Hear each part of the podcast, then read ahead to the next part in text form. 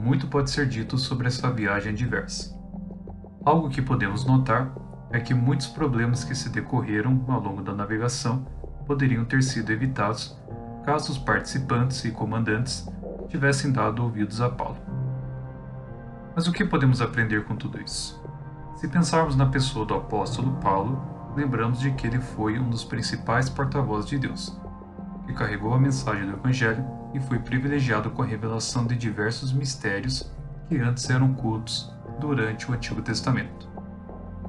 Portanto, toda exortação e anúncio de Paulo precisavam ser levados em consideração, já que, pela vontade de Deus, a ele foi dada essa autoridade.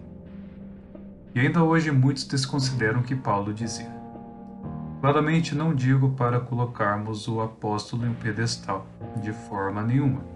Afinal, ele era assim como todos nós, necessitado da graça e do Senhor.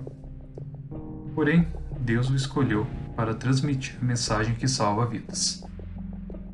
Reparem que os participantes da viagem tentaram arranjar vários meios de se salvarem, mas nenhuma delas poderia ser tão eficaz quanto o aviso prévio de Paulo. E o Evangelho se dá da mesma forma.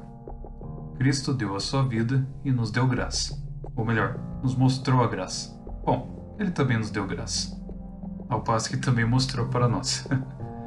Mas tentamos arranjar meios e agrados para sermos justificados diante de Deus, mesmo com todo o problema já resolvido.